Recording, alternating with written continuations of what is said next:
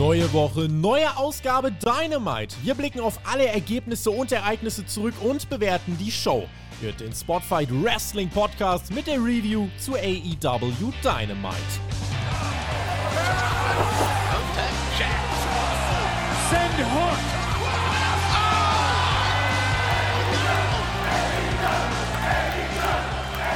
Wir sind auf der Road in Richtung Full Gear. Nächste Woche Samstag ist es schon soweit. AEW lädt wieder zum Pay-Per-View eine nicht ganz unwichtige Phase, in der wir gerade sind. Für einige hat AEW zuletzt Momentum verloren, für einige wieder gewonnen. Dieser Pay-Per-View in 14 Tagen, generell die nächsten 14 Tage, sie werden entscheiden. Wir werden das Ganze beobachten hier beim Spotfight Wrestling Podcast bei der Dynamite Review. Mein Name ist Tobias Enke und ich freue mich, dass ihr auch heute wieder mit am Start seid. Und an meiner Seite natürlich, um das Ganze zu analysieren, ist Alexander Bedranowski. Der weiß, wie es hinter den Kulissen läuft, der weiß auch, wie es vor den Kulissen läuft und er wird uns äh, seine Meinung heute wieder in die Öhrchen massieren.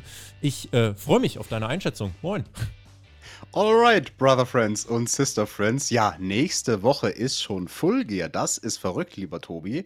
Wir haben noch diese Episode von Dynamite und dann haben wir noch nächste Woche und dann ist schon der Pay-Per-View am Start. Mhm, geht jetzt ganz schön schnell. Äh, letzte Woche tatsächlich, ne, haben wir natürlich auch festgestellt, die schlecht performste Dynamite Review des Jahres auf allen Plattformen. Das ist natürlich uh, bittere, bittere Geschichte. Ich bin gespannt, wie das Interesse diese Woche ist. Gut zwölf Tage vorm Pay-Per-View. Wenn ihr sagt, wie kann das sein, euch sollen mehr Leute hören, äh, da unten gibt es einen Daumen und eine Kommentarsektion. Die dürft ihr sehr gern bespielen. Das sagen wir einerseits, weil äh, YouTube das so braucht, damit äh, man glaubt, äh, unsere Videos interessieren jemanden. Und äh, weil uns eure Meinung äh, oder weil eure Meinung für uns natürlich relevant ist und weil wir wissen wollen, wie Wrestling Deutschland denkt. Insofern meldet euch da sehr gern. Und TJ, was mich jetzt noch interessiert bei dir. AEW hat ja während dieser Show etwas angekündigt und man wird 2023 ins Vereinigte Königreich fliegen. Nach England, sehr wahrscheinlich. Und da ist natürlich meine Frage: Sehen wir, sehen wir irgendeinen äh, von, von uns beiden dort? Also, ich kann die Frage für mich schon mal beantworten. Ich glaube, ich werde da äh, hinfliegen. Endlich ist es soweit. Ja, hast du deinen Flug denn schon gebucht, Tobi? Für welches Datum muss ich denn suchen bei der Airline meiner Wahl? Äh, ich habe erstmal den kompletten Sommerurlaub in London. Also von, von äh, Ende Mai bis Ende September bin ich durchgehend in London und campe. Äh, nächste Woche wird wahrscheinlich mehr bekannt gegeben. Also das die News heute aus der Dynamite-Show, die zwischendurch von Excalibur kam. Ähm, erstmal hieß es, ja, man wird eine Show in wahrscheinlich dann England veranstalten. Ähm, wir haben uns so ein bisschen umgehört und können zumindest mittlerweile sagen, dass wir davon ausgehen, oder dass ich davon ausgehe, äh, dass es sich um mehr als eine Show handeln wird. Ich glaube, es geht um mehrere Shows. Ich, nicht jetzt mehrere Dynamite-Ausgaben, aber es könnte sich um House-Shows plus Dynamite handeln. Im Idealfall auch um einen Pay-Per-View. Der könnte in Craven Cottage im äh, Stadion von Fulham, dem Fußballverein, den Tony Khan mit besitzt, stattfinden. Und das wäre natürlich ein großes Ding. Aber TJ, anders als bei WWE, AEW wird bei Pay-Per-Views wirklich an Käufern gemessen, also an einzelnen Menschen, die dieses Event kaufen. WWE kriegt einfach eine Milliarde äh, Festsumme ausgezahlt. Den Luxus hat AEW nicht. Das könnte ein Faktor sein, wenn es darum geht, so einen zeitversetzten Pay-Per-View zu veranstalten. Ne? Ja, das könnte definitiv ein großer Faktor sein, aber Tobi, der noch viel größere Faktor, jetzt hast du gesprochen von Dynamite und vielleicht sogar von einem Pay-Per-View. Wenn die da kein Rampage machen in Großbritannien, dann fliege ich da nicht hin. Ja, ja, Rampage ist eigentlich auch der, der Hauptgrund. Also mittlerweile auch unsere Rampage-Reviews bekommen immer mehr Beliebtheit, weil das ist wirklich auch der Ort, an dem die Magie passiert mittlerweile. Also das ist auch liebe Grüße an den Flo, der ja sich bei Raw verlaufen hat äh, am Dienstag. Also Rampage-Reviews, this is where the magic happens. Äh, Patreon.com slash Spotify Podcast. Wir freuen uns, wenn er da reinhört. Wird der Flo übrigens auch am Wochenende einfach wieder sein wildes Treiben fabrizieren. Und äh, passiert ja einiges tatsächlich bei Rampage. Den habe ich jetzt befördert zum Mr. Rampage, ja. Der Peer darf sich jetzt nicht mehr so nennen. Der Flo ist der neue Mr. Rampage. Da gratulieren wir ihm doch recht herzlich. TJ, ähm, Letzte Notiz zu äh, UK. Da hat äh, AEW vor, äh, ich glaube, ein, zwei Wochen seine bisher beste TV-Quote erreicht, die man jemals im UK erreicht hat. Das einfach nur so noch als äh, abschließende Info hinten dran. Äh, es gab ja vor zwei Wochen auch den Medientermin. Die Jaguars haben in London gespielt. Britt Baker war da, Tony Khan war da, Orange Cassidy war da. Und äh, ja, wir werden nächste Woche wahrscheinlich erfahren, was passiert, beziehungsweise was rauskommen wird. Aber du hast gerade gesagt, vor zwei Wochen oder vor ein paar Wochen hat man diese höchste Quote erzielt. Also nicht, nicht letzte Woche mit Jeff Jarrett. Es also Jeff Jarrett. Ich bin mir nicht hundertprozentig ja? sicher. Nagel mich nicht drauf fest. Letzte oder vorletzte also, Woche. Bei uns in der Review hat er nicht gezogen, der Jeff Jarrett. Hat keiner drauf geklickt. Wir gehen rein in die Show und wir sind in der Aganis Arena, die man hier eigentlich immer in Boston easy ausverkauft hat, wenn man da war. Heute hat man sie halb voll bekommen. Äh, haben wir ja schon drüber gesprochen. Ticketverkäufe AEW. Äh, aber wir müssen erstmal über die Show reden, ob die das denn rechtfertigt. Gehen rein mit dem Gun Club. Herausragender Theme-Song. W. Morrissey begleitet die Jungs mit Stokely Hathaway. Auch mit dabei Sneaky Sworth und Keith Lee. Und Lee lässt direkt beim Entrance den Fistbump aus. Dieser Split, TJ, ist überflüssig und wenn er beim Pay-Per-View nicht kommt, ist der Punkt auch wirklich verfehlt. Definitiv. Da gab es auch einen schönen Spot zwischen Lee und Swerve während dem Match, weil Dex Harwood war derjenige, mhm. der die Heat gefressen hat. Und als dem dann schließlich der Hot Tag gelungen ist, hat außerhalb des Rings, das war ein schönes, feines Detail, Keith Lee Swerve so richtig angekackt, weil es quasi Swerves Schuld war, dass der Gegner den Hot Tag schaffen konnte. Mhm. Und so kleine, feine Elemente wie dieses gab es in diesem Match. Also die beiden, ich glaube, die verstehen sich nicht mehr lange gut, Tobi. Nee, beim Pay-Per-View geht es ja gegen die Acclaimed, gegen die Tag, äh, Tag Team Champions. Die rappten sich zum Ring mit sämtlichen popkulturellen und Wahlreferenzen, hast du nicht gesehen. An ihrer Seite FTA, die waren am Wochenende in Osaka. Gegen Jeff Cobb und Great Okan haben sie ihre IWGP World Tag Team Championship Titel verteidigt. Und. Oh, da äh, haben die jetzt ordentlich Jetlag. Da haben die jetzt ordentlich Jetlag, aber die catchen sich einfach weiter äh, durch den Monsun. Ähm, und Info zu The Acclaimed, wo wir es gerade schon so von Zahlen hatten. Ihr, ihr wisst, ich gucke da ja immer genau hin. Letzte Woche, Dynamite Rating. Wenn wir uns das vorstellen, äh, fing bei Punkt A an und bis zum Ende der Show, das war eine abfallende Linie. Konstant eine abfallende Linie. Außer zwischendrin. Da haben sie ein Dach gebaut. Zwischendrin war ein Peak drin und zwar ein ganz deutlicher. Ist man über eine Million wieder geklettert mit dem Segment von The Acclaimed. Also ein ganz klarer TV-Rating-Straw, Top-Merchandise-Seller, also mit die besten Merchandise-Seller. The Acclaimed ist ein richtig heißer Act und ich finde, das sollte man nochmal ansprechen. Billy Gunn rennt übrigens auch zum Start mit raus und äh, will Swerve attackieren. Der wollte ihm ja die Flossen abschneiden. Ähm, aber ja, dann im Endeffekt hatte ihm BJ Whitmer, ein Road Agent, ein guter Freund und auch äh, einer, der im Wrestling schon das ein oder andere gesehen hat, hat Daddy Ass davon abgehalten und hat ihn äh, sicher nach Hause eskortiert. Ja, dieser BJ Whitmer ist bestimmt dem einen oder anderen ein Name, der Anfang des Jahrtausends Independent Wrestling geguckt hat. Mhm. Wir gehen in das Match rein. Freunde, ich brauche euch gar nicht viele Spots erklären. Eight-Man Tag Team Action. Es ist, ihr wisst genau, wie das bei AEW läuft. All kinds of stuff, äh, keine Pausen, wirklich 24-7 Action, das heißt, es war auch nicht langweilig. Zwischendurch heißt es äh, einmal, in this match will continue in picture in picture, so wie Excalibur das eben macht. Ähm, die Guns bekommen längere Heatphase. Am Ende gibt es den großen äh, 4 gegen 4 Brawl. Und Aubrey Edwards, die hat zwischenzeitlich das mit den Regeln auch ganz eingestellt, TJ. Also Aubrey, die hatte richtig Probleme da. Am Ende mhm. ist das Chaos ausgebrochen in diesem Match. Das war nicht leicht für sie. Äh, einen Spot möchte ich erwähnen, weil du das Picture-in-Picture erwähnt hast. Kurz bevor wir ins Picture-in-Picture gegangen sind, gab es den Cut-Off von äh, W. Morrison. Morrissey? Mor Morrissey. Van Hammer heißt der Mann. Ich verwechsel ihn mit John Morrison, das war ein anderer. Und ähm, auf jeden Fall hat der einen Big Boot gemacht gegen einen von den Faces. Und die anderen drei Faces, es war ein Eight-Man-Tag-Team-Match, standen einfach nur dumm draußen rum. Das hat mir nicht gefallen. Also in einem Eight-Man-Tag-Team-Match einen Cut-Off-Spot zu machen mit einer fünften Person von den Heels, da sahen die Faces so dumm aus, dass sie den nicht einfach verfolgt haben. Restliche Story im Match war, wenn Swerve and Our Glory zusammenarbeitet, sind sie unaufhaltsam und wenn nicht, dann sind sie ziemlich schnell dead in the water. Und im Endeffekt ist es dann der Gun Club, der natürlich hier im Match steht, um den Pin zu fressen. Es gibt dann den Big Rig und Bowens darf den Pin abstauben. FTR und The Acclaimed feiern zusammen. Es war ein guter Opener im Dynamite-Format, knapp 13 Minuten. Yes, das war ein schönes Eight-Man-Tag-Team-Match, an dem ich auch nichts äh, Großes zu kritisieren habe, aber zwei kleine Sachen habe ich noch dran zu kritisieren. Vielleicht interessiert es den einen oder anderen. Ähm, mir hat der eine äh, Spot nicht gefallen mit der Powerbomb von Keith Lee, wo er den einen Jungen von The Acclaimed auf seinen Partner gepowerbombt hat. Mhm weil da musste sich Caster so richtig positionieren, also mit dem Rücken nach vorne gebeugt sozusagen. Mhm. Er musste sich positionieren, damit er so steht, dass Bowens mit der Powerbomb safe auf ihm landet.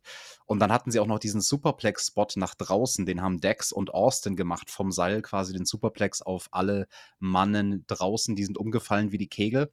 Und die beiden, die eigentlich den meisten Schaden dabei nehmen, nämlich die, die vom Top Rope fallen, standen zehn Sekunden wieder im Ring danach und haben ja. abgerestelt. Ja das gefällt mir nicht so gut, wenn sowas nicht äh, länger als ein paar Sekunden gesellt wird. MJF war in einem Podcast. Da hat er sich zu Fulge geäußert Und das Ganze wirkte so ein bisschen wie dieses ganze Logan Paul Setup. Wir waren wieder in einem Podcast, war richtig Mainstream irgendwie. MJF war auch diese Woche nicht da, denn MJF äh, hat eine Hollywood-Rolle bekommen. Neben Zac Efron übrigens wird er in einem Film mitspielen und äh, wird dort unter anderem ähm, wird er äh, eine, eine ja, erste richtig große Rolle bekommen. Er äh, ist dort in einer Doku oder in einem Film, mehr oder weniger, wo es um die Von Erics geht. Also da wird MJF auf jeden Fall äh, seinen ersten Schritt in Richtung Hollywood machen. Und hier war er dann eben für dieses Segment am Start, um äh, ja aus dem Podcast-Studio sich zu melden, TJ.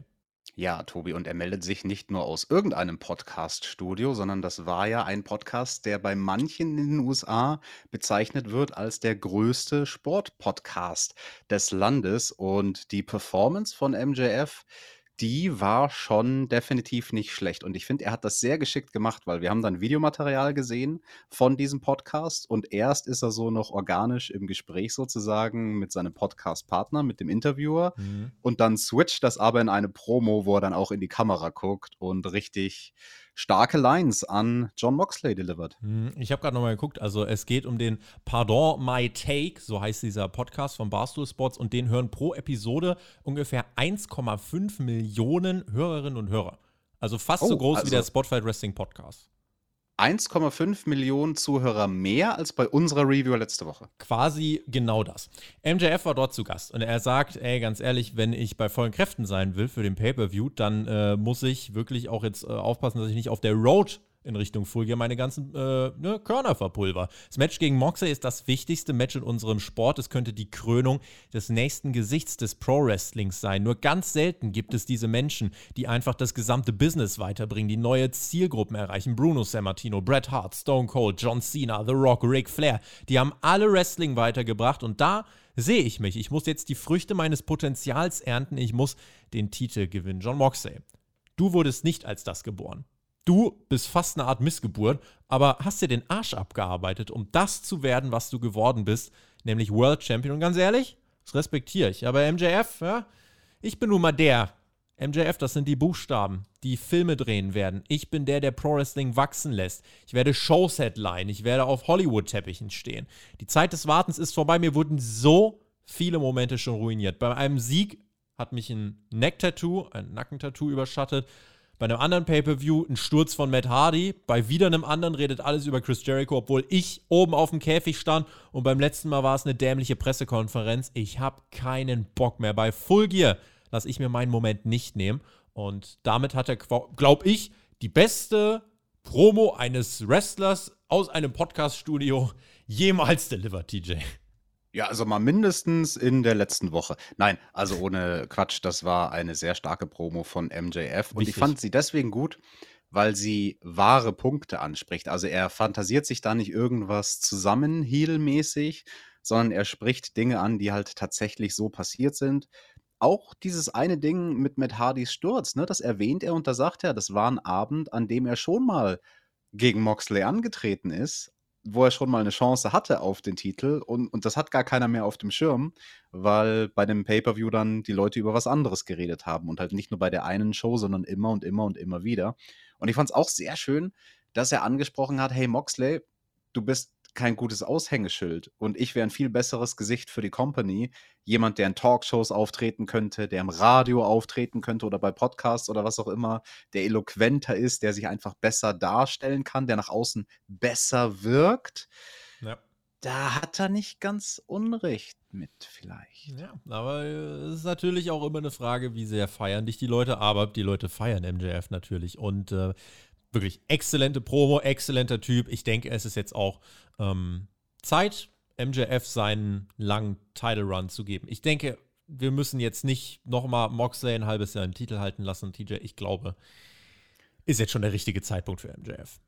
Ja, du hast ja was Interessantes getwittert zum Pay-Per-View und äh, hast gesagt, da könnte es ja den ein oder anderen Titelwechsel geben. Und also eigentlich ist es bei dieser Pay-Per-View-Card für Full Gear fast so, dass in nahezu jedem der Titelmatches die Chance vorhanden wäre, einen neuen Champion zu küren. Außer das wird nicht in jedem Match stattfinden. Da würde ich es genau, aus, ausklammern. Ausnahmen bestätigen die Regeln oder auch das TBS-Title-Match zwischen Cargill und Nyla Rose. Da sollte der Titel auch nicht we wechseln. Aber bei den anderen Matches würde ich es jetzt nicht ausschließen, dass ein Titel wechselt. Und ähm, ja, auch in Hinblick auf unser Tippspiel ist das dann vielleicht eine interessante Frage. Wie viele Titel wechseln denn bei diesen Pay-per-Views? Könnten mehr sein als einer, könnten auch mehr sein als zwei. Mehr dazu auch nächste Woche in der Preview. Werden natürlich wieder auf diesen Pay-per-View vorausblicken. Auch das natürlich ähm, dann äh, zu hören für alle Supporter. Wir haben ein Videopaket. Damit geht es in der Show weiter von Stokely Hathaway, der ähm, eine eigentlich sehr ernste Promo gehalten hat, aber die hat mich zwischendurch komplett gekillt. Hat äh, quasi zu MJF dann gesagt, du reitest auf dem Schwanz von John Moxley, aber ohne Führerschein. Er war es halt vorbei. Den Rest der Promo habe ich mir nicht aufgeschrieben. Das, das war herrlich. MJF in, äh, hat gesagt, die treffen sich in der Hölle wieder. Ich, ja geil. In der Hölle beim Schwanzreiten. Wo sind wir? Katar. Also sehr, sehr lustig gewesen.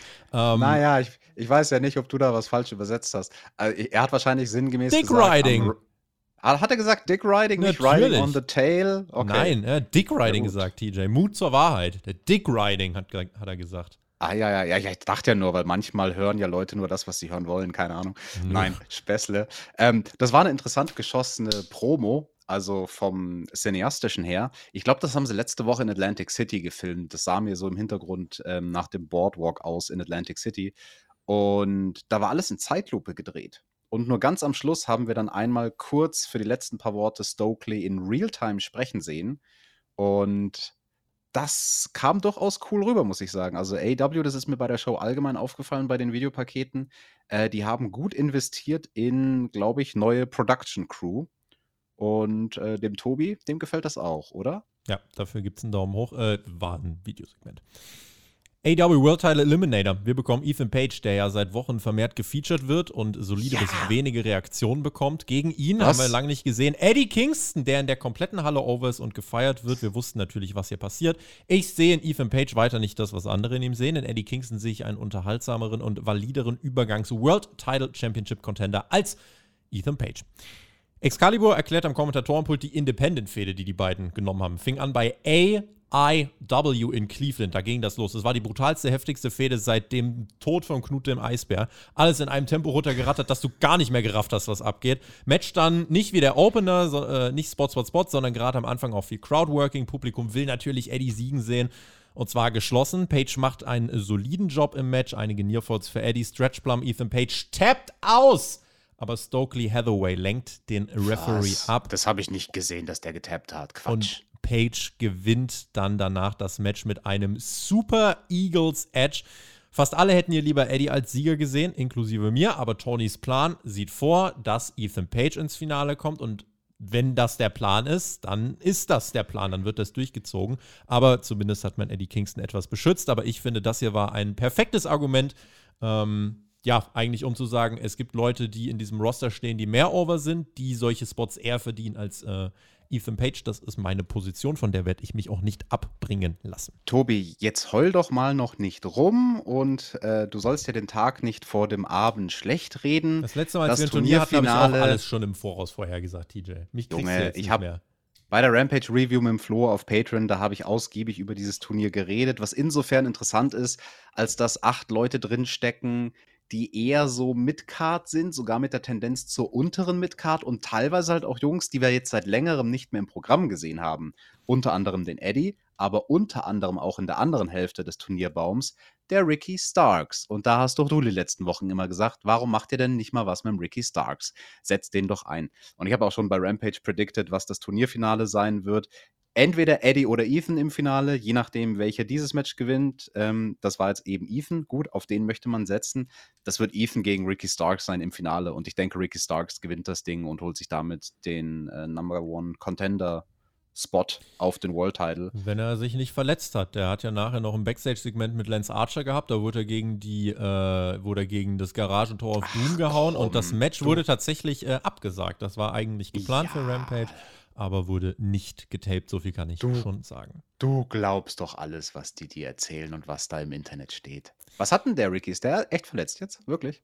Weiß ich nicht. DJ. Bei was denn? Bei was soll er sich denn verletzt haben? Der wrestelt ja nie. Ja, er war ja auch vorher schon lange raus. Kann ja sein, dass Nackenprobleme macht oder so. Immer noch. Ist ein Biest, der Nacken.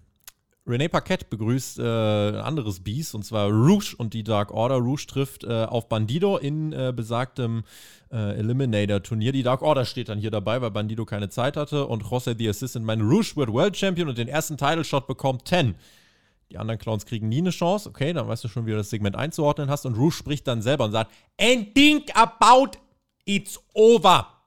Because Rouge doesn't give second opportunities. Pero. Und John Silver sagt dann, du bist ein Rouge-Bag. Ja. Von Rouge, John Silver und Ten zu Aria Daivari, der mit dem Butler und äh, ja, äh, ganz vielen Menschen da im Ring steht. Er mit Geld steht dann da im Ring. Er will seinen Butler gegen die TNT Championship tauschen.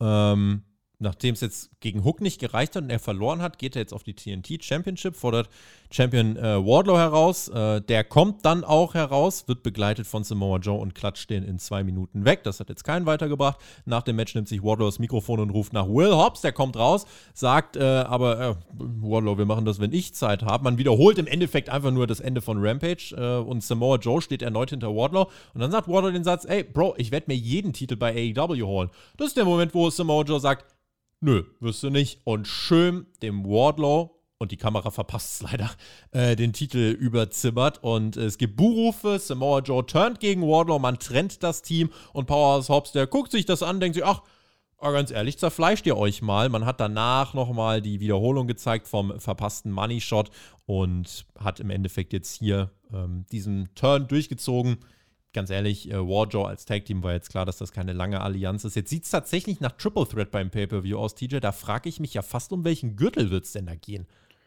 Ja, vielleicht ja um beide, man weiß es nicht. Aber ja, wir bekommen endlich den Turn von Samoa Joe. Wobei, als er dann die Halle verlässt, erntet er schon auch Chance.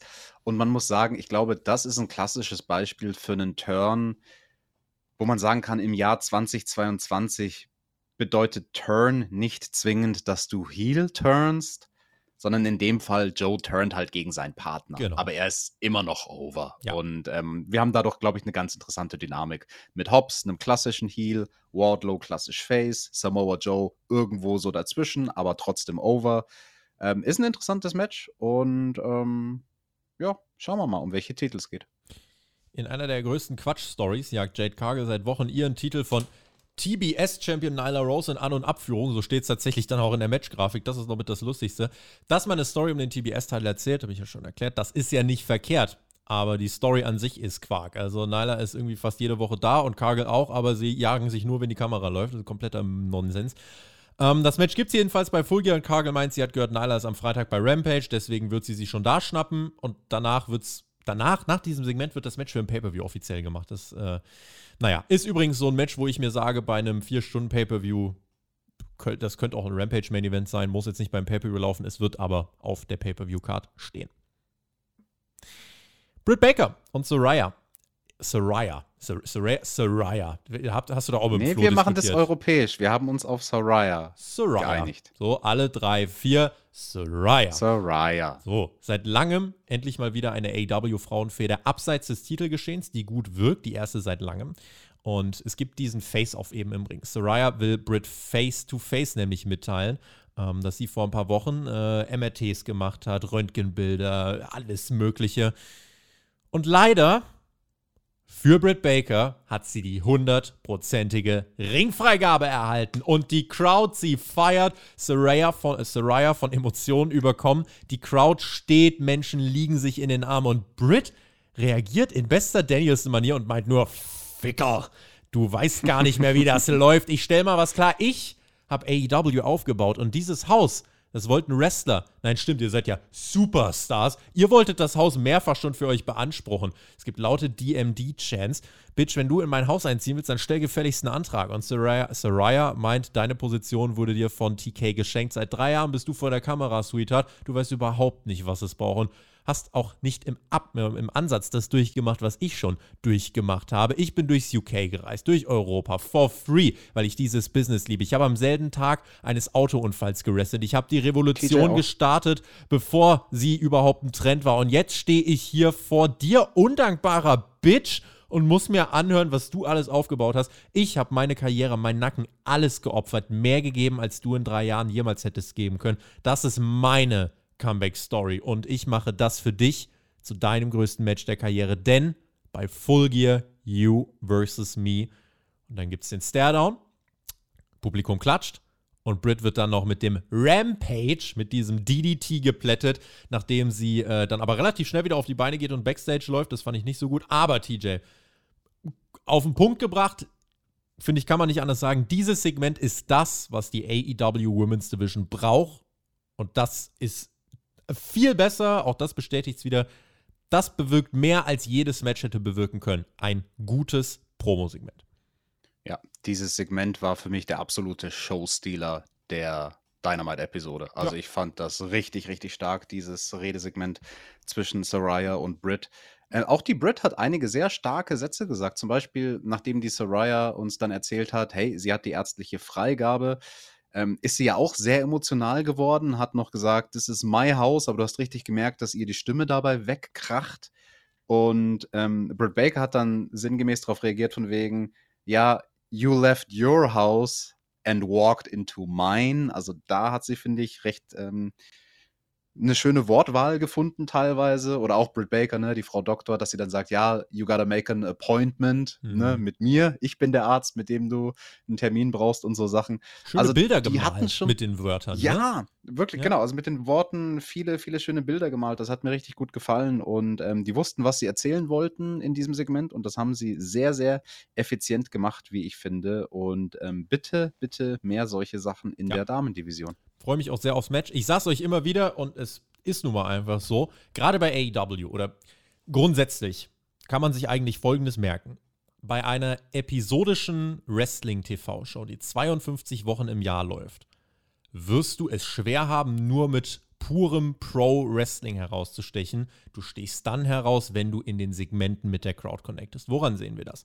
Wie acclaimed. Wir sehen es an Britt Baker. Wir sehen es an MJF. Wir sehen es jetzt an Saraya. Die sind nicht over, weil sie In-Ring-Craft perfektionieren jede Woche die sind over, weil sie in Segmenten connecten mit ihrem Charakter. Und deswegen, ne, finde ich, auch hier merkt man das wieder. Das braucht die Women's Division. Tony Storm ist gerade, finde ich, fast auf vierter Stelle, weil erst kommt Baker, dann Soraya, dann kommt äh, Jamie Hater und erst dann kommt Tony Storm, weil Tony Storm nie so ein Segment hier hatte. Und wir reden ja gleich dann noch über ähm, das, was dann noch bei den Frauen passiert ist. Und ich finde, das war diese Woche schon deutlich einfach, wie man es lösen kann. Also, das ist insofern ne, gar nicht negativ verstehen, sondern das war positiv. Und ich freue mich sehr auf das Match beim Pay-Per-View. Und auch die die Crowd-Reaktion, das war jetzt hier in meinen Augen nicht zwingend hier gegen Face, sondern das war Star gegen Star. Denn auch Britt Baker hat Jubel bekommen und sie hat Punkte angeführt. Sie hat ja recht. Und ja, dass Soraya dann natürlich auch oft wieder äh, so Sachen sagt, ja, ich habe die Revolution da schon losgetreten, bevor es ein Trend war. Die WWE-Referenzen, okay, haben mich hier aber nicht gestört. Insgesamt aber beide mit wirklich gutem, guten Phrasen, beziehungsweise generell einfach guten Worten, die sie gewählt haben. Und es ist auch ein Ritterschlag für Brit, dass sie jetzt dieses Programm bekommt. Ich glaube, sie wird sich da sehr drüber freuen und es ist ähm, genau die richtige Frau. Sie ist genau in der Position, wo sie sein sollte, um das zu einem sehr guten Frauen-Match zu machen auf dieser Pay-Per-View-Card. Ich hoffe es. Also ich drücke Soraya alle Daumen. Ja, also die WWE-Referenzen, die haben mich hier auch überhaupt gar nicht gestört, weil es wäre auch schräg, das auszuklammern das ist ja die Story, dass die beiden einen komplett unterschiedlichen Werdegang hatten, um an einen ähnlichen Punkt zu kommen, wo sie jetzt quasi die beiden größten weiblichen Stars sind bei AEW. Und das ist spannend, ne? Weil da ist auch wieder Real Life mit drin und die, die haben ja beide irgendwie auf ihre Art und Weise, das, was die Charakter uns hier erzählen, haben sie ja irgendwie schon gute Argumente, ne? Warum sie einen Grant auf die jeweils andere haben. Und man muss noch dazu sagen, ne, also wenn wir sagen, solche Segmente würden wir uns mehr wünschen von der Damendivision, ich sage jetzt das Offensichtliche, solche Segmente kann halt auch nicht jede Dame bei AEW bringen. Also viele, die meisten haben schlichtweg nicht die Mic-Skills dafür. Hier waren jetzt zwei, die sie haben. Das ist deswegen auch nicht willkürlich, dass man Britt Baker wählt als erste Gegnerin für Soraya, sondern man weiß so, hey, wenn es eine gibt im Roster, die ein guter Counterpart ist für Soraya am Mikrofon, dann ist es Britt Baker. Die Challenge für Soraya wird gar nicht mal primär sein, beim Pay-Per-View ein gutes Match hinzulegen. Da mache ich mir nicht so große Sorgen.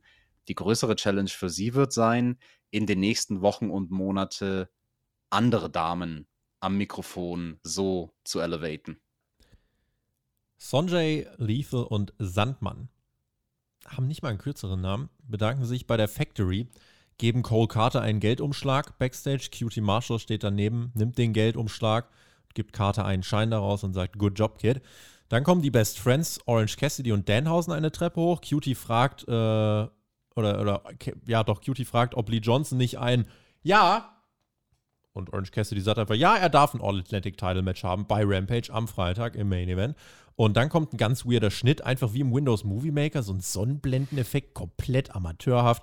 Und die Best Friends bezeichnen Lethal und Sonjay äh, und Sandmann als Scumbags. Und Lethal sagt, oh, ihr, ihr meint uns. Mal, meint ihr, wir sind Scumbags? Was wollt ihr dagegen tun? Die Best Friends sagen, wir wollen ein Match gegen euch. Heute bei Dynamite. Und dann geht's weiter. Wir gehen in die Arena und es kommt ein Singles-Match von Trent gegen Lethal und Lethal attackiert Trent auf der Stage. Wenn ich nicht wüsste, dass wir anderthalb Wochen vor dem Pay-Per-View stünden, würde ich mir denken, boah, sind wir echt so in einer Durchatmenphase und müssen noch Monate überbrücken, bis wieder was Wichtiges passiert? Oder warum muss ich das jetzt sehen? Aber Tobi ist doch cool. Ein Match, was keiner braucht. Und dazu das passende Backstage-Segment, was noch viel schlimmer war. Also, dieses Segment Backstage hat sich eingereiht in das Segment, was wir davor in der Show hatten mit der Dark Order und Rouge, wo ich mir gedacht habe: so, uh, das sind so die Momente in der Show, wo es steil bergab geht. Vor allem, wie du gesagt hast, kurz vorm Pay-Per-View, so, why? Und ich muss jetzt mal so eine Grundsatzfrage in den Raum werfen bei der Personalie Jay Lethal.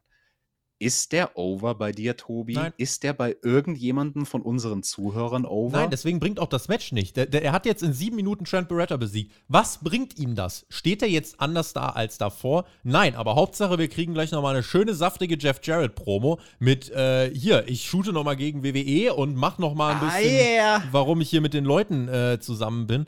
Also, ich kann dir aus dem Stand 50.000 Dinge nennen, auf die ich mehr Bock gehabt hätte als auf das hier. Weil das waren wirklich nicht, dass das mal eben drei, vier Minuten waren. Das hat 15 Minuten Sendezeit von A bis Z eingenommen. Und das ist Bullshit. Das brauche ich nicht. Nicht, weil die Leute schlecht sind, aber es ist belanglos. Niemanden juckt das.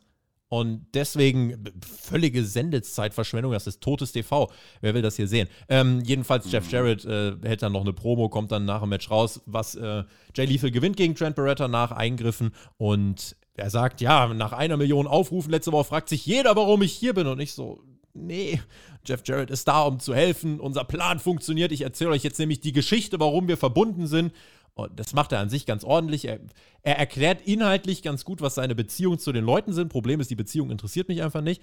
Und dann hat er gesagt: Sting, Darby Allen, ich fordere euch heraus.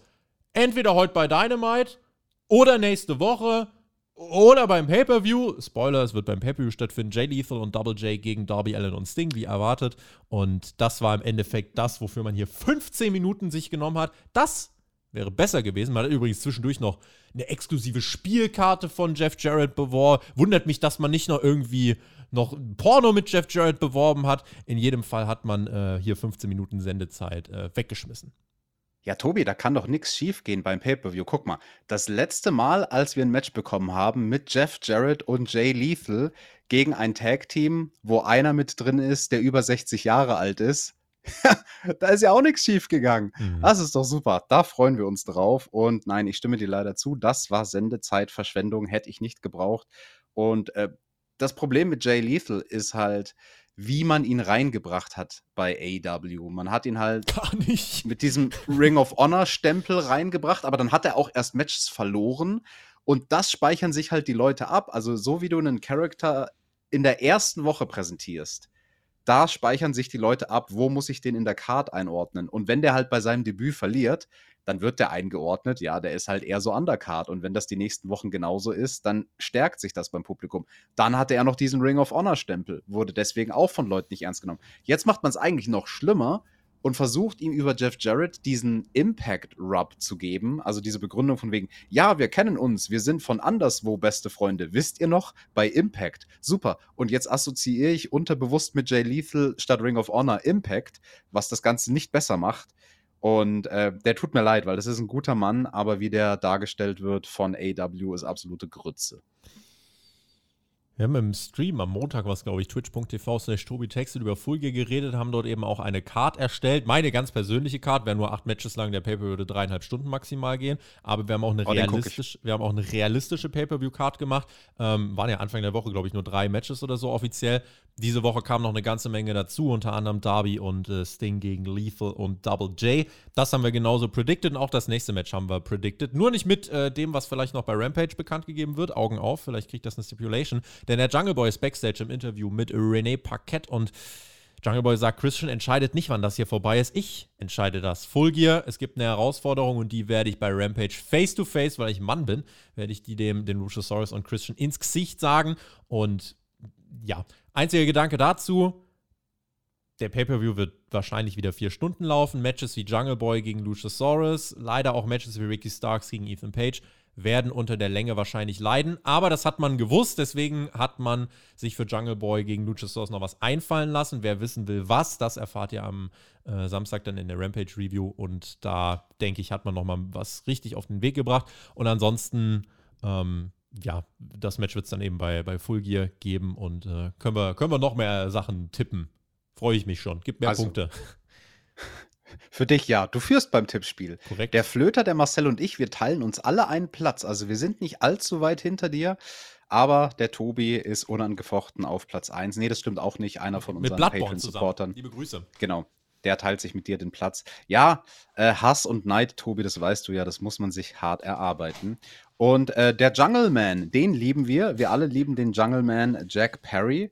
Und was hast du da jetzt in diesem Nebensatz dann doch erzählt von Ethan Page und Ricky Starks beim Pay-Per-View? Also vorhin hast du so gesagt, nee, nee, nee, der Ricky Starks ist verletzt. Nein, das wird das und Match, aber nicht, Ricky Starks, ich weiß, nicht, ich weiß nicht, was der Grund ist, dass man, also ich hoffe, er ist nicht verletzt. Man hat ja jetzt einfach nur ihn rausgeschrieben, einmal für diese Woche bei Dynamite, dann hat man ihn rausgeschrieben für Rampage, weil eigentlich sollte das Match halt da stattfinden gegen Lance Archer. Aus irgendeinem Grund findet es jetzt aber nächste Woche statt und der Pay-Per-View ist halt auch nächste Woche. Heißt, Ricky Starks muss nächste Woche das Halbfinale auch bestreiten und Lance Archer. Der muss zwei Matches bestreiten nächste Woche. You know? Das ist dann irgendwie, äh, hm. Ich hoffe, nee, eigentlich muss er, eigentlich muss er dann drei bestreiten, mit nämlich alle seine drei Turniere. Aber das heißt im besten Fall auch dreimal Ricky Starks, Dynamite, Rampage, Pay-Per-View ich, das könnte halt der Grund sein, dass man es verschoben hat, dass man sich denkt, hey, wir pushen den Ricky jetzt, indem wir ihm Sieg geben, wenige Tage am Stück, erst bei Dynamite, dann bei Rampage, dann beim Pay-Per-View. Und dann verliert er gegen Ethan Page. Oh Gott, ich Mit dem Eagles Edge, Avalanche Ja, das ist vom der Top Aufbau, um dann Ricky noch zu protecten. Schön, schön auf den Nacken, macht ihn kaputt, den Ricky. Ja, äh, folgendes Promosegment machte äh, den äh, nächsten, die nächste Klammer zu eigentlich in dieser Dynamite-Ausgabe, denn wir haben schon MJF gehört und Moxley sollten wir nochmal hören. Der kommt zum Ring, tolle Reaktion. William, wie alt war ich, als wir uns kennengelernt haben? So 25, 26, ja. Ich dachte eigentlich damals, ich habe alles durchschaut, ich habe angegeben, dachte, ich bin's einfach, habe Wrestling verstanden und dann haben wir uns auch gestritten, weil du äh, gesagt hast, nein, du weißt nicht alles. Du hast mich gefoltert, ich fand das scheiße, aber ich habe dadurch gelernt, hart zu arbeiten und habe dann wirklich alles gelernt. Und äh, dann meintest du, äh, ja, now the real work begins. Und äh, hm, Mr. William, an wen erinnerten dich das Ganze?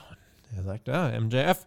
Und gegen wen trete ich bei Fulge an? Ah ja, MJF. Im Sommer ja, gab es das schon mal und äh, im Sommer 2020 und da dachte er schon, er hat alles verstanden und er hat verloren. Und jetzt versucht er es wieder. Die Frage ist, MJF, was hast du dieses Mal dazugelernt? Wer bist du eigentlich? Wo stehst du mit deiner Persönlichkeit? Fühlt sich fast ein bisschen an, als hättest du eine kleine Identitätskrise. Du talkst den Talk eines großen Champions, aber ich bin halt wirklich Multimillionär, Multi-Champion, also mich wirst du damit nicht beeindrucken. Und du nennst dich auch Säule von AEW, aber ganz ehrlich, du hast noch nie in deinem Leben eine richtig große Last tragen müssen, so wie ich. Und ganz ehrlich, Teufel schimpfst du dich auch noch. Teufel. MJF. Dude, ich habe den Teufel gesehen. Ich habe ihn getroffen, ich habe ihm in die Augen geschaut. Ich habe sehr schlechte Menschen in sehr schlechten Zuständen gesehen, wie sie ganz schlimme Dinge getan haben. Glaub mir, Bruder, du bist nicht der Teufel, nicht im Ansatz. Erinner dich dran, wenn wir bei Full Gear im Ring stehen und die Glocke läutet. Alles, was du bis jetzt gemacht hast, war der leichte Teil. Dann wirft das Mikrofon weg, geht nach Hause. MJF, exzellente Promo. Mox exzellente Promo. Ihr habt mich komplett verkauft für dieses Match. Ich will das sehen. Ich gebe euch dafür 20, 30, 40 Euro. Ähm, super Aufbau für den Main Event. I like it. Und gerade vergleich mal bitte mit dem letzten Pay-Per-View Main Event. Punk gegen Moxley, der zwei Wochen vorher irgendwie ganz schnell zusammengeschustert worden ist. Das hier ist Lehrbuch, finde ich. Ja, dieser CM Punk, der kann eh nichts. Gut, dass der weg ist. Tobi, in dem Atemzug, wo ist eigentlich The Elite? Ähm, die sind, äh, die werden noch äh, wieder aufgebaut aus der Matrix. Die werden ja weggeschnitten, aber sie sollen kommen. Und zwar werden sie bei, also es gab ein Videopaket im Endeffekt, einfach ganz, ganz viele Frames, ganz viel mit ehemaligen äh, Kollegen, mit Finn Balor, mit Kevin Owens, mit Sami Zayn, mit Dave Meltzer, mit ganz vielen Menschen und wir sehen sie dann auch schon in einem Teil einer Full Gear Grafik ja, sie sind dann bei Full Gear wahrscheinlich wieder zurück. Äh, sie, sie, sind einfach da. MJF hat heute ja schon mal die Pressekonferenz angedeutet. Ich bin gespannt, ob man bei der Elite noch was erklären wird. Denn, da müssen wir jetzt mal ganz fair sein. Wenn WWE sowas machen würde, würden die komplett zurecht geroastet werden. Einfach zu sagen, Pay-Per-View, die Elite gewinnt den Titel, danach, ja, sie sind nicht da, Titel vakant. Und jetzt einfach Videopaket, ja, die sind bei Full Gear what the fuck, du verkaufst halt die Fans, finde ich, komplett für blöd. WWE würde man dafür roasten und AEW, warum kreidet man denn das an? Weil sie sich bewusst vom Image als die bessere Company positionieren. Nicht, nicht wirtschaftlich, aber moralisch, menschlich. Wir sind die, die für die guten Fans sind, ja? Und dann aber sowas zu machen wie, ja, sie sind weg und ja, sie sind wieder da, ohne irgendwas zu erklären, finde ich, ist Quatsch, aber ist auch jetzt nicht unser Thema. Nee, also ob AEW da wirklich äh, die Guten sind, in Anführungsstrichen, ei, Ich weiß ja nicht. Ganz schönes Affenhaus Backstage. Die Irren, die sind am Drücker in dieser Anstalt. okay. Ist, ist ein Statement, ist ein Statement, aber wir werden sie wahrscheinlich dann wieder beim Pay-Per-View sehen, die Elite. Wahrscheinlich auch im Trios-Match. Ich hätte tatsächlich gedacht, die kommen diese Woche, werden wohl dann nächste Woche kommen, weil irgendwann musst du es ja auch ankündigen. Oder glaubst du, man macht einfach nur, Videopaket und setzt einfach voraus, dass wir jetzt alle denken, ja, okay, sie kommen halt wieder und das Match steht halt jetzt einfach, ohne dass irgendwas passiert. Davon würde ich tatsächlich fast ausgehen. Also ich finde nicht zwingend, dass man die Elite nächste Woche bringen muss bei Dynamite vom Pay-Per-View. Äh, kann man machen, muss man aber nicht. Also, ich finde schon. Aber also schlimm wäre es halt wirklich, wenn AW im Nachgang das ganze Ding totschweigt. Also was ich halt machen würde, ist Business verdiene damit Geld, mach sie zu den größten Heels, die es gibt. Aber naja, gut. Ja, wenn man zu den größten hätte Faces wollen. dann. Also die müssen ja gegen CM Punk dann jede Woche shooten. Und dann würde ja, ich CM also Punk zurückholen. Aber. Ja, das, das wäre sowieso. Wenn man, wenn man Business hätte machen wollen, dann äh, wäre dieser ganze Trial auch anders ausgegangen. Da gibt es ganz viele Podcasts da draußen, die sind sehr, sehr spannend, wo auch ein bisschen drauf eingegangen wird, ob dieser ganze Trial nicht irgendwie ein bisschen voreingenommen war, etc. Da muss sich jeder seine eigene Meinung bilden und sie danach fleißig in unsere Kommentare schreiben. Jamie Hader gegen Tony Storm gibt es beim Pay-Per-View. Wir haben das kleine Videopaket letzte Woche schon bekommen. Das haben wir ein bisschen unterschlagen. Jamie und Tony haben miteinander gelebt in der Corona-Pandemie. So viel Geschichte zusammen. Bei Rampage gab es nochmal ein kleines Segment. Aber alles so in kleinen 3-Minuten-Videos zusammengefasst, wo ich mir jetzt dann denke, cool, dass es so eine große Story gibt. Schade, dass sie in einer Woche Netto-Sendezeit 6 Minuten bekommt, weil warum erzählt man die nicht? Also die Story ist doch da. Warum muss ich mir dann random Tag Team Matches mit Hikaru Shida angucken, wenn wir hier eine perfekte Hintergrundgeschichte für einen tollen Aufbau von Hater gegen Storm haben? Schade, vertane ja, gut, Chance. Aber diese Woche kriegst du ja kein random Tag Team Match in der Damendivision, sondern ein random Singles Match. Richtig. Du bekommst nämlich Jamie Hater gegen Sky Blue und die ist Cora Jade auf Wish bestellt sechseinhalb Minuten geht das Ganze. Sie hat einen coolen Code Red gezeigt, das immerhin. Ansonsten, es war auch nicht hier gegen Face, sondern eigentlich so ein bisschen Face gegen Anstandsjubelfrau, also Sky Blue in dem Fall. Ähm, das Match an sich, ja, muss man gar nicht viel äh, dann drüber reden. Ähm, Hater Soraya und Britt Baker in meinen Augen, wie gesagt, gerade die Top 3. Jamie Hater gewinnt das Match dann auch nach einem coolen Lariat. Also, Match an sich fand ich auch gar nicht so, so verkehrt, muss ich sagen. Man hat Sky Blue jetzt den einen oder anderen Nearfall gegeben, den natürlich jetzt keiner kauft, aber ansonsten merkst du halt bei Sky Blue, also aus meinen Laienaugen, dass sie gerade in den Übergängen von, von Moves, die willst du ja immer möglichst organisch darstellen. Du willst ja auch dem Publikum als Wrestler im Ring verkaufen. Warum gehst du jetzt in eine weitere Aktion über? Und ich habe das Gefühl, dass bei ihr eben auch das, wie sie in die Seile läuft, das, sie denkt immer nach, so zwischen den Moves. So kam es dann im Endeffekt ja. rüber. Und das ähm, nimmt so ein bisschen einfach den Flow aus dem Match raus. Ja, also vor allem bei diesem seitlich eingesprungenen Code Red. Achtet da mal drauf. Wenn Cora Jade anfängt, in die Seile zu laufen für den Spot. Du merkst, wie es rattert in ihrem Kopf und jeder einzelne Schritt. Dem, der Bewegungsablauf ist. wird halt genau in dem Moment auch mit überlegt. Das ist halt, aber wenn du nicht viel Erfahrung im Ring hast, ist das halt so. Also im Endeffekt, sie hat dazu jetzt, glaube ich, gelernt, oder sie hat dadurch jetzt gelernt, aber ist halt, ist ein Prozess, den sie durchläuft. Und äh, das gehört halt dann eben auch dazu, dass man eben auch von uns kritisiert wird. Ähm, Genau, aber Hater gewinnt das Ding und dann eben nach dem Match ist äh, Tony Storm, die ist für Sky Blue mit am Ring gewesen, die beschützt Sky Blue dann vor einem weiteren Beatdown. Jamie Hater und Britt Baker verstehen sich jetzt wieder. Diese Story ist jetzt auf Eis gelegt, dass die sich nicht mehr mögen. Da gab es ja auch das Segment nach dem letzten Pay-Per-View, wo Hater dann einfach äh, allein weggerannt ist. Das ist jetzt pausiert. Ähm, mal gucken, ob man das dann wieder aufgreift, wenn Jamie Hater hoffentlich, finde ich, beim Pay-Per-View den Titel gewinnt, denn es tut mir wirklich leid, aber Tony Storm hat man mir jetzt nicht das Gefühl gegeben in den letzten Wochen, dass man mit ihr jetzt groß hoch hinaus möchte.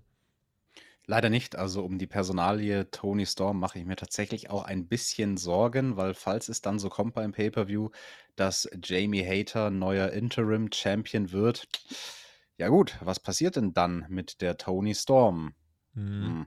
Naja, die muss ein bisschen aufpassen. Sie hat, glaube ich, die Qualitäten, aber man hat sie jetzt zum. Das, was Britt Baker und Soraya gemacht haben, hat Tony Storm bisher so in der Form noch nicht machen dürfen. Mit Thunder Rosa hat man es zum Beispiel versucht, die ist aber leider gescheitert in solchen Segmenten. Die ist übrigens noch richtiger Champion, die kommt irgendwann auch noch zurück. Also ich würde wahrscheinlich nach dem Paper, wenn Rosa fit ist, würde ich erstmal das machen und dann wahrscheinlich auf äh, Britt Baker gegen Jamie Hater gehen. Und dann, wenn wir schon dabei sind, ihr habt das zuerst gehört, was ich machen würde in meiner Company, würde ich für Fulham 2023 für ein Pay-Per-View äh, Jamie Hater gegen Soraya booken. Und das auch okay. fett promoten. Und ey, ganz ehrlich, also das ist das größte Frauenmatch, was AEW, finde ich, in dem Rahmen gerade erzählen kann, um auch jemanden frisch overzubringen. Denn äh, Jamie Hater würde davon gigantisch profitieren, denke ich. Ja, also in meiner AEW, da wäre Serena Deep Champion und länger ungeschlagen als Roman Reigns. Und Challenger wäre sie auch und World Champion und, und Tag Team Champion und äh, ja, Finger hoch für Serena Deep. Videopaket, Brian Cage und Dante Martin bei Rampage gibt es das ganze World Title Eliminator, dann Backstage mit Alex Marvez, der wollte eben Ricky Starks interviewen, aber ähm, er wurde überschüttet von den Ergüssen der Belanglosigkeit von Lance Archer, dotzt ihn ans Garagentor, die beiden ja eben auch im Turnier, muss man nochmal gucken. Ansonsten das Turnier, ihr habt die Brackets bei Rampage besprochen, ist schon arg irgendwie übers Knie gebrochen. Lance Archer Ewigkeiten nicht da, zack im Turnier, Chance auf World Title. Brian Cage verliert letzte Woche in Dynamite Main Event, clean in the middle of the ring, zack, Chance auf World Title. Also bitte, außer Starks und Page im Finale macht das nicht so wirklich viel Sinn. Eddie Kingston, okay, aber leider auch nur zum Verlieren gegen ähm, Ethan Page reingebuckt. Ja, schade eigentlich. Ja, Tobi. Und jetzt hatten wir noch 22 Minuten Sendezeit übrig. Es war Zeit für den Main Event. Da kannst du schon mal ja, den äh, äh, Knopf drücken. Ja, ja. So. Soll ich. Das sagen nicht wir an, Ladies and Gentlemen. Äh, genug Talk. Well, ja. Like ja. Aber ich will noch was sagen. Nein, erst wenn der Mark ausgesprochen hat. Nämlich, Tobi, ich möchte noch sagen, das war ein 2 out of 3 Falls Match im Main Event. Wir haben noch 22 Minuten Sendezeit. Mhm. Das ist für die Art von Match nicht optimal. Also, das ist eine Art Match, weil es ja mehrere Falls zwangsläufig geben wird, wo ich es schade finde, wenn man dadurch, dass man es an die, ans Ende der Show packt, spoilert man schon, hey, es wird in 22 Minuten vorbei sein. Also das wird jetzt kein, keine Ahnung, Match sein wie bei Chris Hero gegen CM Punk, die Two out of Three Falls machen und dann 90 Minuten wresteln. Sondern das wird zwangsläufig ein 20-Minuten-Match werden. Fand ich schade. Also ein Two out of Three Falls Match ist vielleicht vorne auf einer Card besser aufgehoben. Nichtsdestotrotz war das ein toller Leckerbissen, der uns jetzt hier erwartet hat. Wir hatten ja vor ein paar Wochen schon Danielson gegen Garcia Tour of Three Forts. Jetzt hat man das Ganze gegen Sammy Guevara gemacht. Nicht das gleiche in Grün, aber im Endeffekt ähm, mit ein paar Elementen daraus. Man hat äh, generell, es ist halt ein Tour of Three Falls Match, ergo du weißt, dass der zweite Fall eigentlich der langweiligste ist, denn dort ist es ja so, dass äh, klar ist, es muss ja ausgeglichen werden und deswegen, die gehen halt selten 2-0 aus und deswegen ähm, hat man sich hier zumindest was Kleines, Kreatives einfallen lassen, denn Sammy, der äh, bestimmt selbstsicher und fokussiert mit Ty Mello zum Ring kam, der warf dann relativ schnell einen Stuhl auf Brian Danielson und wir bekommen eine DQ bei AEW, so zweimal im Jahr ist es soweit und hier hat man es dann tatsächlich gemacht, denn Sammy geht auf den leichten Fall und man gibt quasi den DQ-Sieg an Danielson, dann kurz darauf im Ring GTH und dann steht es im Endeffekt nach sechs, sieben Minuten auch schon 1-1. Und dann ist es ein Singles-Match, ein ganz normales. Aber das hat man äh, im Endeffekt gemacht. Dazu waren diese ersten sieben Minuten äh, hier im Match-Design ähm, gelayoutet das war auch vom Layout eigentlich das einzig Logische, was du machen konntest, weil ne, das ist ja auch immer noch eine TV-Show und auch solche Faktoren gibt es, wo man weiß, hey, es wird eine Werbepause während dem Match geben. Wie können wir es strukturieren, damit das Picture-in-Picture möglichst spannend ist? Und ich denke, das hat man hier ganz gut hingekriegt mit den zwei verhältnismäßig schnellen Falls am Anfang. Ähm, ich habe das durchaus gemocht von der Heal-Psychologie her, dass Sammy Guevara, die Kommentatoren erklären uns das auch, auf das Auge losgeht von Danielson, mit also quasi Mikrofon, mit einem spitzen ne? Gegenstand. Ne? Mhm. Genau, mit, mit, der Spitze unten vom Mikrofon und vorher halt auch den Stuhl ins Gesicht geworfen. Ins Gesicht. Ins Gesicht. Ähm, was ja nicht ganz random ist, weil Brian Danielson vor über einer Dekade hatte er eine Detached Retina, also eine Netzhautablösung. Äh, Gehirnerschütterung übrigens auch dann. Die war ein bisschen breiter dann. Deswegen solche Spots, aber er hat die Hände hochgekriegt, aber solche Spots gegen Brian Daniels einen Stuhl ins Gesicht werfen, sehe ich eigentlich ungern, muss ich sagen. Ich auch nicht so wirklich. Und also vor mhm. allem ich als jemand, der selbst auch eine Netzhautablösung hatte ah. und da operiert werden musste, ah. ich weiß ganz genau, das ist nicht schön. Und selbst wenn natürlich der Sammy Guevara da auf den Danielson aufpasst, ähm, fand ich das eine schöne, schöne Story, schönes Element, auch mit dem Blut, was der Danielson dann so an dem Auge hatte. Mhm. Also, das hat man uns schon ganz gut verkauft, dass der Danielson während diesem Match echt zu knabbern hatte am Sammy Guevara. Und das Wichtigste, das müssen wir, glaube ich, hervorheben: der Sammy wrestelt nicht ein typisches Sammy Guevara-Match. Der Sammy wrestelt ein ganz strategisches, sehr langsames Match. Und dadurch war es deutlich besser als die Flippy-Floppy-Matches, die er sonst macht. Und er hat ja Flippy-Floppy-Aktionen am Schluss gezeigt. Mhm. Und die haben jetzt hier was bedeutet. Mhm. Dadurch, dass sie vorher langsam gemacht haben im Match, am Ende bringt er ein paar Spots, die Shooting Star Press auf den, aus dem Ring heraus, den 450 Moonsault DDT, liebe Grüße gehen raus an Rey Mysterio und den 90ern bei WCW und die Swanton Bomb, die dann am Ende verfehlt, weil sie auf die Knie geht von Danielson. Die drei Spots haben was bedeutet, dadurch, dass das Match vorher langsamer war. Auf jeden Fall. Und Sammy hat auch was gemacht, was ich wirklich cool fand, denn am Ende versucht er einfach nur seinen Finisher durchzubringen. Der versucht zwei, drei, viermal einfach seinen verdammten GTH durchzubringen. Das siehst du ja selten, dass ein Wrestler einfach mal seinen Finisher, weil wenn er den versucht und der nicht klappt, keine Ahnung, versucht dann irgendeinen Headlock oder keine Ahnung. Aber er versucht nie den Finisher nochmal zu machen. Deswegen, das war am Ende des Matches sehr gut. Danielson hat, glaube ich, hier diesem Match einfach eine super Psychologie mit verliehen und hat am Ende natürlich, äh, er musste kämpfen, er war am Boden und er hat ab und zu äh, einige spektakuläre Konter setzen können mit Air Busaiko Nie. Die haben nicht ganz so viel bedeutet. Einzige Kritik ist tatsächlich, dass Sammy, glaube ich, ein, zwei Busaiko Nies geschluckt hat und zehn Sekunden später dann diesen äh, Moonsault DDT oder so einspringt, das ist Quatsch. Das, das bringt gar nichts. Also da muss einfach ein bisschen ähm, die Reihenfolge dann, wenn dann vertauscht werden oder dann muss äh, länger gesellt werden. Vielleicht, auch bei sowas darf man nicht vergessen, der Referee, der, der sagt, okay, Freunde, wir haben zweieinhalb Minuten, macht mal schnell. Das ist, glaube ich, für einen Wrestler immer eine schwierige Situation dann, weil du willst Moves durchbringen, aber eigentlich willst du auch sellen und naja letzten Endes uh, This is Awesome Chance, gemischt unter anderem auch mit uh, Sammy, uh, hier, You Suck und Fuck You Sammy. Die Leute appreciaten, dass er catcht, aber wollen ihm trotzdem sagen, wir finden dich dennoch scheiße. Ähm, und am Ende ist es dann tatsächlich Danielson, der das Ding nach Hause fährt, der das Ding auch mit dem Lebellock in 20 Minuten und 33 Sekunden via Submission gewinnt. Ty Mello wird zwischendurch noch vom Ring ähm, ja, raus oder aus der Arena rausgeworfen, weil sie eingegriffen hat, denn Danielson hatte das Ding eigentlich schon, aber da wurde der Referee eben rausgezogen. Und so war es ein guter Main Event. Wir gehen dann nach relativ schnell off the air. Ähm, und das war ein, ja, wirklich wrestlerisch toller Main Event, der einfach ein kleines Präludium war für dieses Four-Way, was wir dann beim Pay-Per-View kriegen werden, was sehr gut werden wird.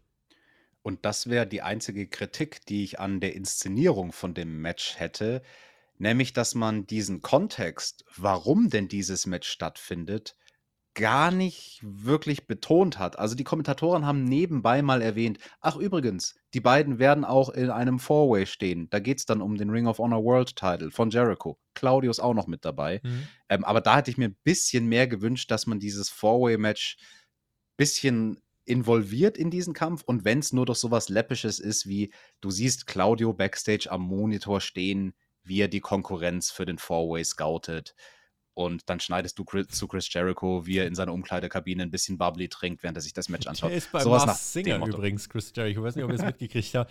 Ah, herrlich, herrliches Video. Also Twitter, äh, Retexted, da habe ich das geteilt. Äh, ein Mann, als, was, äh, als was war er da maskiert? Äh, hier als großer äh, pinker äh, Dino oder Flausche, Flausche, Flauschesaurier, so ungefähr. Ach, der hat das Kostüm genommen von der vierten oder ja! fünften Episode von Dynamite, wo es einen Dino gab, ja! wo er die Celebration hatte Richtig. mit dem Dino, Richtig. den er dann verhauen hat. Richtig, ja, in, in Pink so ungefähr und äh, sehr, sehr unterhaltsam. Also dieser Mann, ja, sein nächstes Gimmick, er erfindet sich immer neu, das war sehr lustig.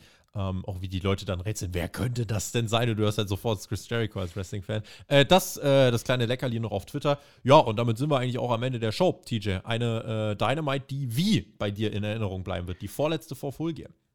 Ja, so mittelmäßig. Also nach der Episode von Dynamite diese Woche war ich irgendwie so relativ gefühlslos, muss ich sagen. Also es hat nicht allzu viel mit mir gemacht. Das eine, was hängen bleibt für mich bei dieser Show, ist das Showstealer-Segment von Britt Baker und Soraya.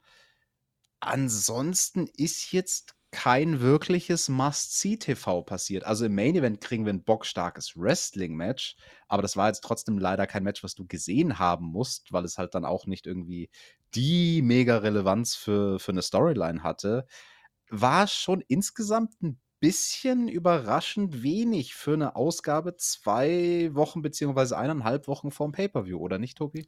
War eine Clipshow. Klassische Clipshow im Sinne von äh, fünf, vier, fünf Sachen kannst du dir perfekt in einem kurzen Video angucken. MJF, Moxley, Soraya, Britt Baker, Highlights vom Main Event. Und dann hast du es im Endeffekt. Man hat vier auch bekannt gegeben für Full Gear das Ding, ne, auch hier übrigens, ne, beim Main Event, bei diesem Four-Way, wäre eigentlich in meinen Augen der perfekte Main Event für Final Battle gewesen, aber ich schätze, im Moment äh, wird man Danielson in den Ring of Honor-Titel gewinnen lassen und dann gegen Shibata catchen lassen bei Final Battle, da passt das nämlich dann ganz gut hin. Ansonsten, Full Gear Card, sie nimmt Form an, das ist gut, einige Elemente hätte man kürzen können. Lethal und Double J, ich hätte das zum Beispiel bei Rampage gebracht, wenn man das unbedingt machen möchte, weil das war totes TV und dass man das jetzt hier bringt, zeigt ja, dass man dann irgendwie scheinbar nicht so wirklich sonst noch wusste, was man machen konnte. Zum Beispiel für eine 15 Minuten Ricky Starks Promo oder 10 Minuten Ricky Starks Promo hat es nicht gereicht, für Miro hat es nicht gereicht, für mehr Eddie Kingston hat es nicht gereicht, ähm, sondern man muss dann eben ein paar andere Sachen machen. Ansonsten, ja, eine Woche, in der auch die Segmente die Show aufwerten. Bestes Match war der Main Event, ansonsten war das Wrestling jetzt nicht äh, so must-see. Opener war natürlich aber trotzdem noch ein starkes Eight-Man-Tag. Und ansonsten, Samoa Joe ist geturnt gegen Wardlaw. Fast schon wieder unterschlagen, ne?